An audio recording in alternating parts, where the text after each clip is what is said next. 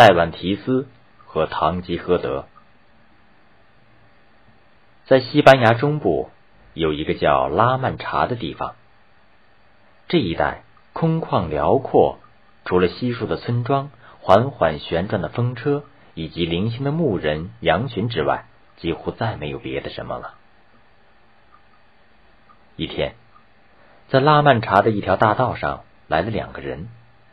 一个是身体瘦削的骑士唐吉诃德，他骑着一匹瘦马，穿着一副旧铠甲，一手拿着一块盾牌，一手握着一柄长枪。另一个是他的侍从，骑着驴子的农夫桑丘。这两个人正漫无目的的闲逛着。这时候，他们发现平原上有三四十架风车。唐吉诃德一见就对他的侍从说。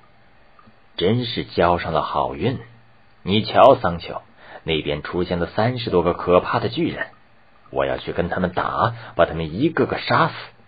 咱们得了战利品，可以发财，这是正义的战斗。消灭他们是为上帝效劳。桑丘说：“您仔细瞧瞧，那不是巨人，是风车。那些胳膊似的东西是风车的翅翼，被风吹动了，就能推转石磨。”唐吉诃德说：“你真是外行，不懂冒险。他们确是货真价实的巨人。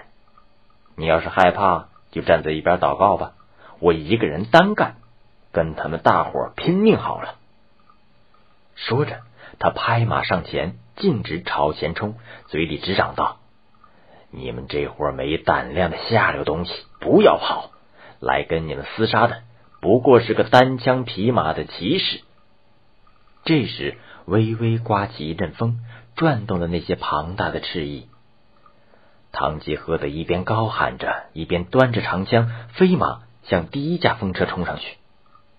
他一枪刺中了风车的翅膀，不料翅膀在风里转得正猛，把长枪打成几段，一股劲儿把唐吉诃德连人带马直扫出去。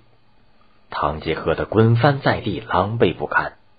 等到桑丘赶上来营救时，唐吉诃德已经爬不起来了。这是著名长篇小说《唐吉诃德》中的一个有趣片段。它的作者是文艺复兴时期的西班牙作家塞万提斯。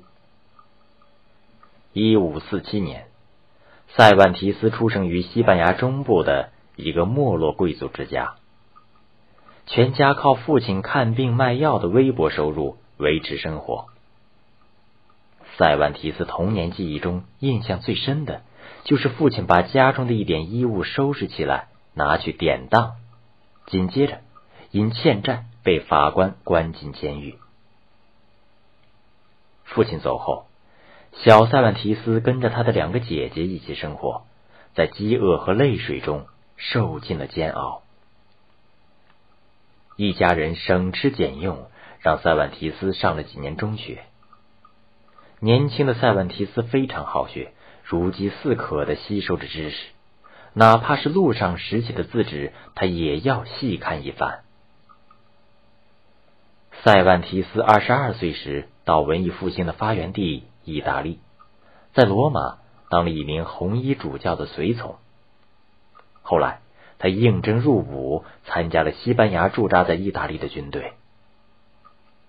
不久，土耳其舰队入侵地中海，西班牙与意大利的威尼斯组成联合舰队，共同抗敌。塞万提斯当上了西班牙一艘战舰上的水兵。一五七一年，雷邦多海战爆发，战斗刚一打响。正在发着高烧、躺在船舱里休息的塞万提斯立刻冲到舱外。他刚冲到甲板上，就被两颗子弹射中胸膛，接着左臂也受了伤。虽然联合舰队获得大胜，但塞万提斯的左臂却落了个终身残废。一五七五年，塞万提斯怀揣军功章，从驻地返回西班牙。不料，途中遇上了阿拉伯海盗，被掳掠到北非阿尔及利亚服苦役。五年以后，亲友好不容易付出一大笔赎金，塞万提斯才得以赎身回国。塞万提斯回到了阔别十余年的祖国，他是一位残废的老兵，指望能受到国王加封，但他白白的等了几年，最后只好拿起笔来开始写点东西。他写了一些剧本，但微薄的稿酬无法维持全家生活。为了糊口。他又谋得了一个税务员的职位，后来又当过军需官。由于塞万提斯不会算数，弄错了好几笔账，被关进了监狱。后来缴了罚款，才被放出。在狱中，塞万提斯学会了盗贼和凶手的行话。他想到了西班牙的平原和大道上，那里有闲逛的赌徒、教会名流、一无所有的流浪汉。女扮男装的侠女，吉普赛马贩子，酗酒成性的赶驴者，他们都曾经是他路途上的伙伴。塞万提斯构思着要把他们写进书里去。出狱以后，塞万提斯再度拿起笔来，准备创作酝酿已久的小说。很快，一个充满幻想的老骑士唐吉诃德出现了。唐吉诃德是拉曼查的一个穷乡绅，阅读骑士小说入了迷，失去了理智，决心像骑士那样行侠仗义，闯荡天下。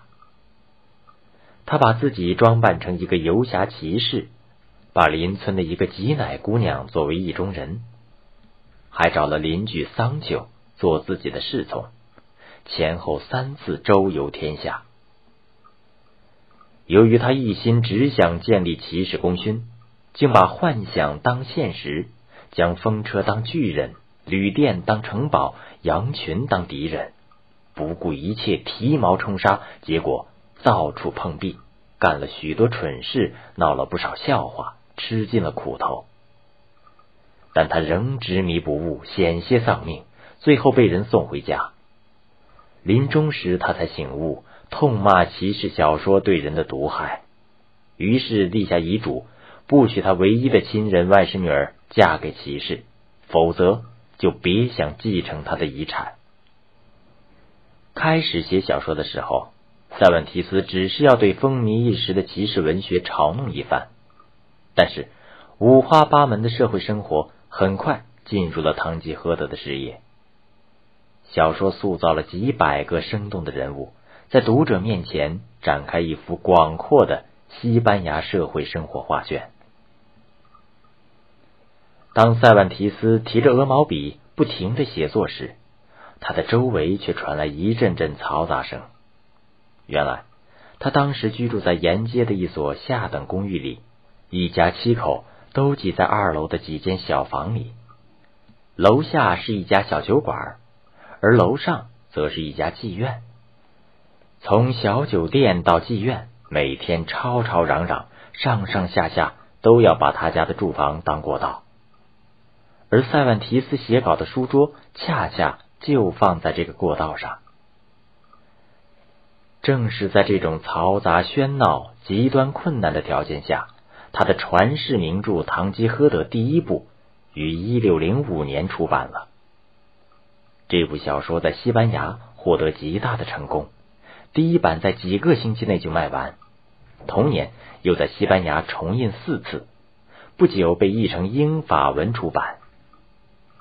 应读者的强烈要求，塞万提斯答应再写一部续集。正当他要动笔的时候，他得知《堂吉诃德》已有续集在书店出售。一个自称阿维纳奈达的作者竟然嘲笑他是个穷鬼。并以拙劣的笔法、污秽的词句，把堂吉诃德和桑丘描写成疯子和傻子。塞万提斯一怒之下，不到一年时间就写成了续集。续集在一六一五年出版。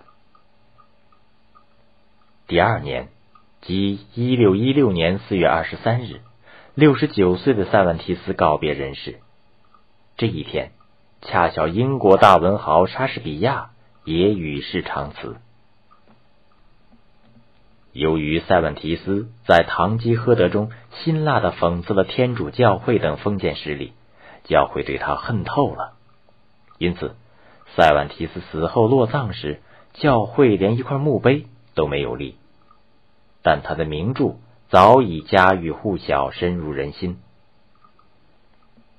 在他逝世两百多年后，人们在西班牙首都马德里的广场上为他建立了纪念碑。纪念碑雕塑的就是堂吉诃德和桑丘这两个不朽的人物形象。